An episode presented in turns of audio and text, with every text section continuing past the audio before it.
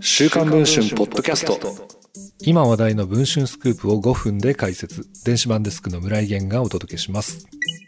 まず最初のニュースです。ついに捜査再開、捜査一課の刑事が遺族の聴取を行っていた。元取調べ官佐藤誠氏についての質問も。10月25日に警視庁に正式に受理されていた木原事件の捜査再開を求める遺族の刑事告訴。これを受けて11月16日、警視庁捜査一課の刑事が遺族の聴取を行っていたことが週刊文春の取材で分かりました。2006年4月に木原誠二前官房副長官の妻 X 子さんの元夫安田種夫さんが開始した事件。2018年に始まった再捜査もなぜか1年足らずでストップしていました。事件をめぐっては今年7月に露木康弘警察庁長官が事件性はないと発言。8月に警視庁の特命捜査第一係長が遺族の面談した際にも18年に捜査を尽くしたが事件性は認められないという説明に終始した経緯があります。今回、警視庁管内の警察署で実施された聴取に参加したのは、種尾さんの両親と姉の3名。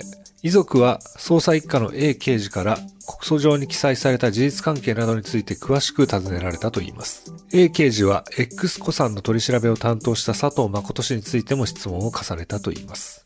種尾さんの姉はこのように語ります。私たちにできる協力は何でもするつもりです。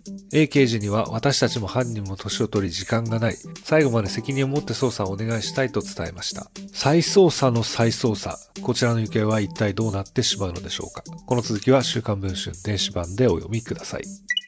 そして今週発売号からもう一つのニュースです。池田大作名誉会長秘蔵の集合写真を独占入手。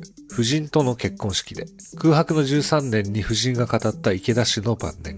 11月18日に死去が公表された創価学会の池田大作名誉会長。週刊文春は今回池田氏が金子夫人と結婚した際の秘蔵写真を独占入手しました。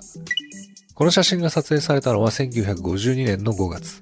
当時の池田氏は2代目会長の戸田上生氏を右腕として支える立場でした。一方の金子夫人は創価学会のエリート一族の娘。写真を保管していた年配の元学会関係者によると、この写真に写っているのは両家の親族や学会の幹部たちだといいます。同じ場所で撮られた2人の記念写真は池田大作私の履歴書などに掲載されていますが、今回週刊文春が入手したのは集まった面々の顔ぶれがわかる集合写真です。これは世に出ていない貴重な資料とみられます。